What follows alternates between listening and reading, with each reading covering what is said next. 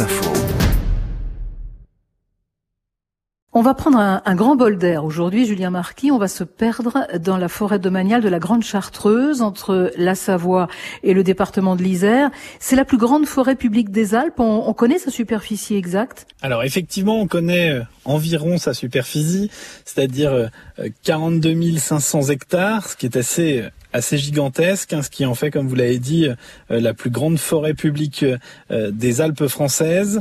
La futée de conifères ou, la futée euh, mixte, ça représente vraiment une grande partie de la forêt, mais il faut aussi compter les 820 espèces végétales, comme le sabot de Vénus ou la vulnéraire des Chartreux. il y a aussi beaucoup de mammifères. Il n'est pas rare d'apercevoir aigle royal, chamois, cerf et beaucoup d'autres. Il paraît même que la présence du lynx est avérée.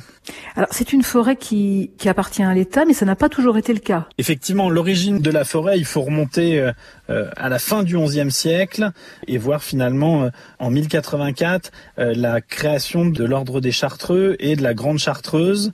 Et pour aider la création de cette Chartreuse, l'évêque de Grenoble va donner 1700 hectares de bois pour permettre la création du domaine. Alors vous parliez de la faune et de la flore qui est très riche hein, dans cette forêt.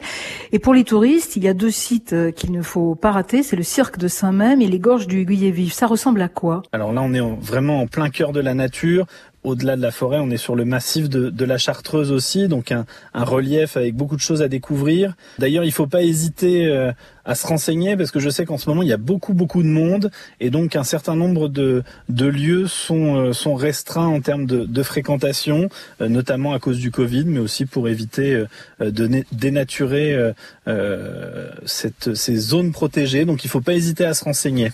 La forêt domaniale de la Grande Chartreuse, un territoire d'exception à quelques kilomètres de Grenoble et de Chambéry, pas très loin de Lyon non plus, hein, on est à une heure environ.